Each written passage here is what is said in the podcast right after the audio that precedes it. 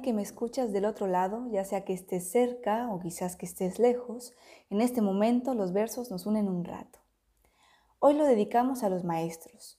Por ello, te compartiré un poco de la vida y obra de cinco poetas que además ejercieron la docencia. El primero de ellos es Julio Cortázar.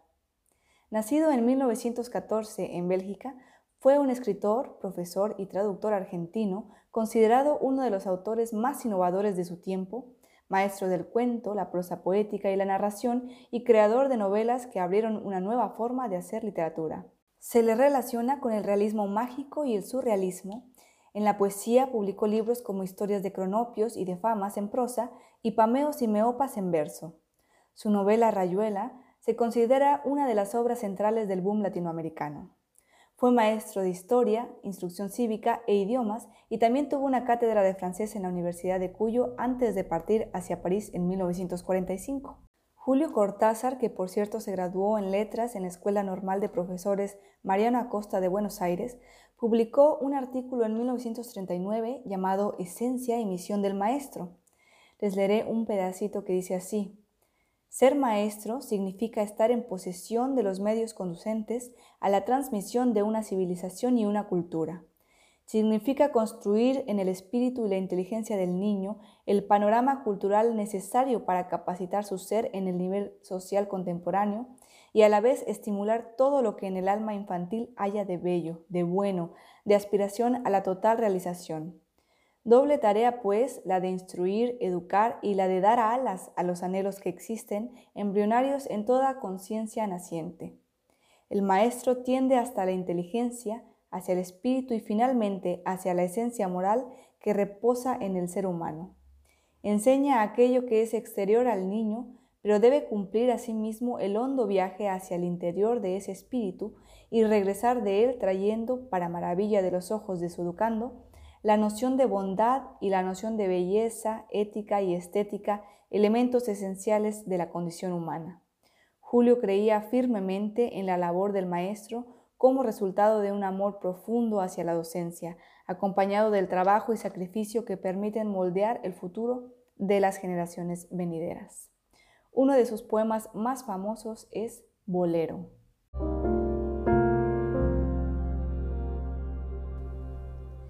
Qué vanidad imaginar que puedo darte todo, el amor y la dicha, itinerarios, música, juguetes. Es cierto que es así. Todo lo mío te lo doy, es cierto, pero todo lo mío no te basta como a mí no me basta que me des todo lo tuyo. Por eso no seremos nunca la pareja perfecta, la tarjeta postal, si no somos capaces de aceptar que solo en la aritmética el 2 nace del 1 más el 1. Por ahí un papelito que solamente dice, siempre fuiste mi espejo. Quiero decir que para verme tenía que mirarte. Y este fragmento, la lenta máquina del desamor, los engranajes del reflujo, los cuerpos que abandonan las almohadas, las sábanas, los besos y de pie ante el espejo interrogándose cada uno a sí mismo, ya no mirándose entre ellos, ya no desnudos para el otro, ya no te amo, mi amor. La siguiente poeta docente que les presentamos es Julia de Burgos. Nacida en 1914, Julia es considerada por muchos críticos como la más excelsa poetisa puertorriqueña. Se graduó de maestra normalista en la Universidad de Puerto Rico y publicó tres colecciones de poemas. Desde su inicio en el magisterio, se dedicó a la creación poética. Uno de sus primeros poemas fue el famoso Río Grande de Loíza. Entre sus trabajos más destacados se encuentran Poemas para mi muerte, Yo misma fui mi ruta, Alba de Silencio y Alta Mar y Gaviota. Su obra poética consiste de los dos libros publicados antes de su muerte, Poema en 20 surcos y Canción de la Verdad Sencilla, y el libro póstumo El mar y tú y otros poemas, además de poemas que aparecieron en revistas y en periódicos. La obra de Julia de Burgos se caracteriza por su singular fuerza expresiva, su apasionado romanticismo la llevó a desarrollar de una manera mística y metafísica temas como la naturaleza y el amor. Vivió en una época difícil en Puerto Rico, eran los años 30, ella mujer, feminista, de familia pobre, divorciada y de ascendencia africana, no pudo encajar en los círculos intelectuales de su país, por lo que se fue a Estados Unidos, donde años después fallecería, a los 39 años, debido al cáncer que padecía. Y aunque sus últimos años fueron difíciles, entre sus problemas de alcoholismo y el cáncer que finalmente la consumió, siguió participando en eventos culturales y no dejó de ser ella misma hasta los últimos momentos, según se relata en el New York Times. Uno de sus poemas más famosos, que además fue publicado póstumamente, es El mar y tú, y dice así.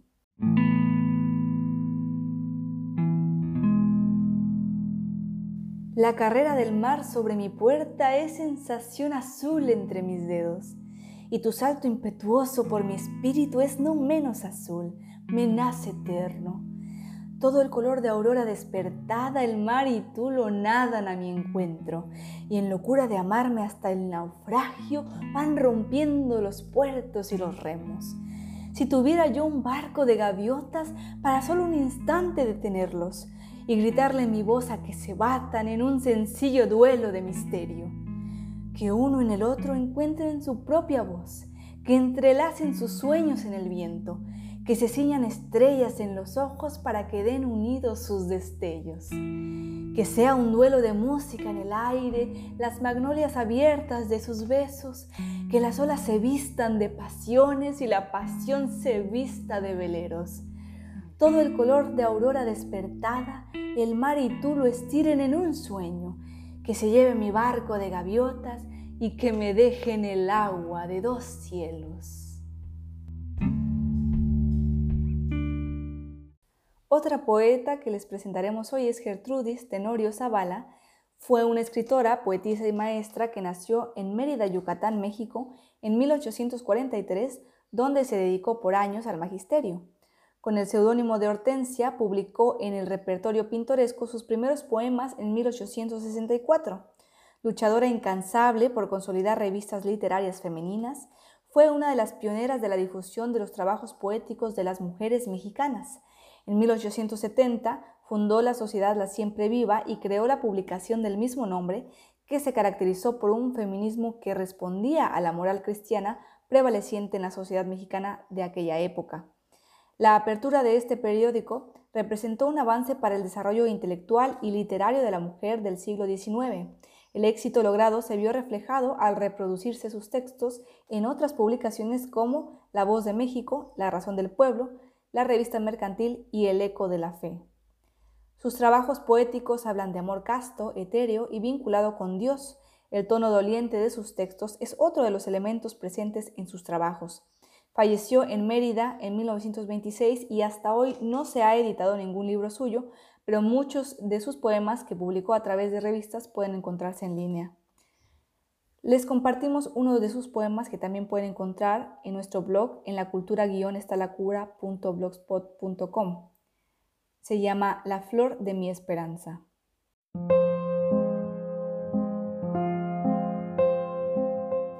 Ayer te vi rodeada de ventura, en tu tallo lucir esplendorosa. Te ostentaba soflor, blanca y hermosa, feliz mecida por el aura pura Contemplaba tu nítida blancura aspirando tu aroma era dichosa. ¿Dónde fue tu belleza, blanca rosa? ¿Dónde está tu cáliz, la frescura? Oh balsámica flor, tan solo un día gocé de tus perfumes y belleza, y te llego a perder realidad fría cuando creí que era eterna tu grandeza. Ay, dulce flor de la esperanza mía, vuelve a lucir y acaba mi tristeza. El siguiente poeta docente es el también dramaturgo, narrador y profesor español, nacido en 1875, Antonio Machado. Él fue catedrático de francés en los institutos de Soria, Baeza, Segovia y Madrid, y durante todo este tiempo le acompaña la firme convicción de que la cultura y la educación son el principal instrumento para la regeneración social del país. Algunas recomendaciones del poeta decían que se requería enviar al extranjero a jóvenes estudiosos para familiarizarse con las nuevas ideas vanguardistas y traerlas al propio país. Ha sido muy citado ese diálogo con un alumno en su clase de retórica y poética, donde se ironiza sobre la ampulosidad o falta de sencillez del lenguaje y la palabrería hueca a la que tanto se oponía el poeta, partidario siempre de la escritura limpia y sencilla. Decía así, Señor Pérez, salga usted a la pizarra y escriba los eventos consuetudinarios que acontecen en la rúa. El alumno escribe lo que se le dicta. Vaya usted poniendo eso en lenguaje poético. El alumno después de meditar escribe lo que pasa en la calle. Mairena. No está mal. Dato curioso, en sus viajes a París conoció a Rubén Darío, un poeta que sin duda dejó huella en los versos de Machado. Los primeros poemas de Antonio se publicaron en Electra, Helios y otras revistas modernistas, movimiento con el que Machado se sentía identificado cuando comenzó su labor literaria. Algunos de sus libros publicados son Soledades, Soledades, Galerías y otros poemas, Campos de Castilla, Nuevas canciones y Poesías completas, entre otros. En 1939 marcha a Barcelona, desde donde cruza los Pirineos hasta una comuna de Francia, donde fallece al poco tiempo de su llegada exiliado en la agonía de la Segunda República Española. Seguramente habrán escuchado sus versos Caminante no hay camino, se hace camino al andar, de la serie de poemas breves de proverbios y cantares, que luego volvería canción Joan Manuel Serrat. Su poema La Saeta muestra el rechazo del poeta por la religión que permeaba el ambiente de su época. Y dice así.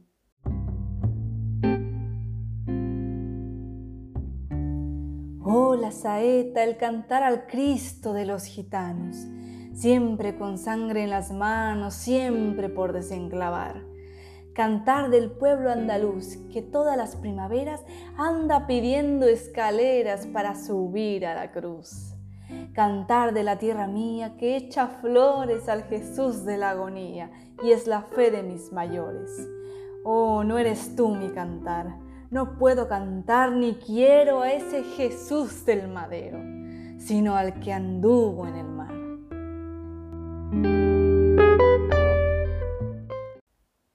Cerramos con una gran poeta, Lucila Godoy Alcaya, mejor conocida como Gabriela Mistral, Nació en Chile en 1889 y fue escritora, diplomática y una distinguida pedagoga que llegó a participar en la reforma del sistema educativo de José Vasconcelos en México y a colaborar en la creación de bibliotecas populares en el país. Dato curioso, comenzó a trabajar como profesora ayudante. En 1908 fue maestra rural, pero en realidad no estudió para maestra, ya que no tenía dinero para ello y cuando intentó ingresar a una escuela normal, fue excluida por prejuicios religiosos. Así que en 1910 convalidó sus conocimientos ante la Escuela Normal número 1 de Santiago y obtuvo el título de profesora de Estado, con lo que pudo ejercer la docencia en el secundario. Esto le costó la rivalidad con sus colegas, ya que ese título lo recibió mediante convalidación de sus conocimientos y experiencia sin haber asistido al instituto. La poetisa chilena fue una maestra rural en su país, donde en su tiempo fue algo criticada por el gobierno chileno. Así que colaboró con el gobierno mexicano buscando llevar un mensaje para redimir a las clases populares mexicanas, en especial al campesino y al indígena, para integrarnos a la nación por medio de la educación. Elaboró libros de texto y contribuyó en la formación de las misiones culturales, en la campaña de alfabetización y en congresos de maestros normalistas y profesores. Mistral alimentó una redefinición de educación pública en que primara la diversidad cultural de ideas y pensamientos. Por su trabajo poético recibió el Premio Nobel de Literatura en 1945. Fue la primera mujer iberoamericana y la segunda persona latinoamericana en recibir un premio Nobel. Destacan sus libros Desolación, Lecturas para Mujeres, Ternura, Tala, que es considerada una de sus obras más importantes, y Lagar. En 1957, luego de padecer y luchar con un cáncer de páncreas, Gabriela falleció en un hospital de Nueva York. El poema Besos, además de ser uno de sus poemas más populares, ejemplifica su espíritu apasionado y poético, y dice así.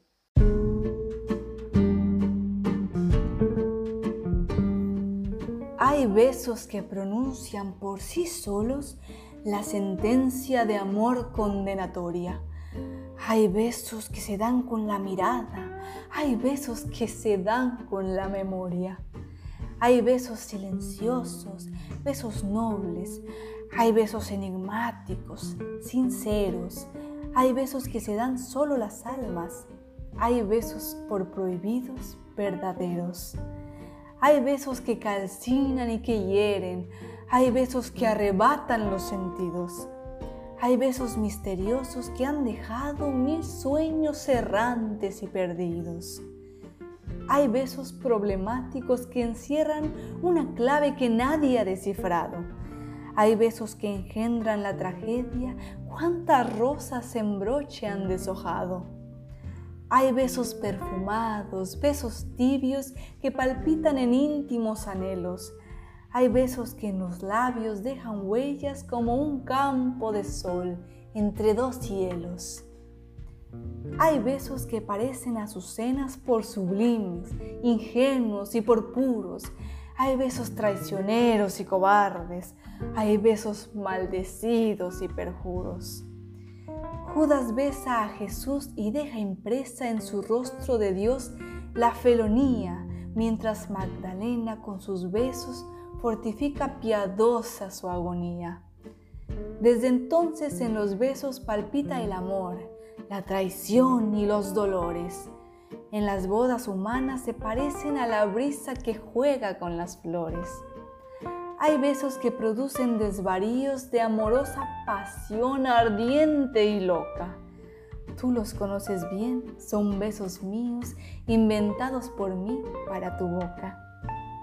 Besos de llama que en rastro impreso llevan los surcos de un amor vedado. Besos de tempestad, salvajes besos que solo nuestros labios han probado. ¿Te acuerdas del primero? Indefinible cubrió tu faz de cárdenos sonrojos, y en los espasmos de emoción terrible llenáronse de lágrimas tus ojos. ¿Te acuerdas que una tarde en loco exceso te vi celoso imaginando agravios? Te suspendí en mis brazos, vibró un beso. ¿Y qué viste después? Sangre en mis labios.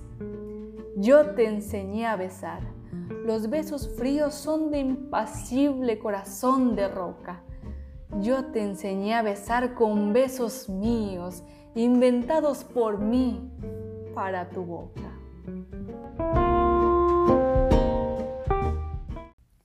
Algo de aprendizaje que nos podemos llevar de estos cinco poetas es lo siguiente. Julio Cortázar nos enseñó que el obtener un diploma como maestro no significa nada. La labor verdadera del maestro comienza justo después, en el aula, con sudor y con entrega. Julia de Burgos nos enseñó a llevar la poesía con pasión a todas partes, sin importar las adversidades, sin importar nuestro origen o nuestro destino.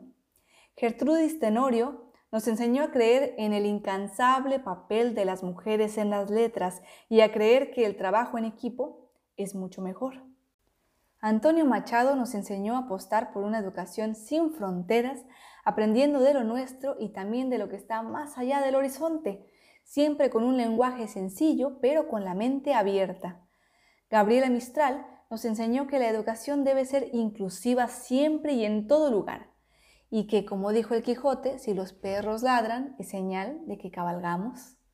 Y bueno, estos fueron cinco poetas que ejercieron la docencia y que han dejado un legado maravilloso en el mundo de las letras. Nos escuchamos pronto en una nueva cápsula poética. Un abrazo y muchos versos.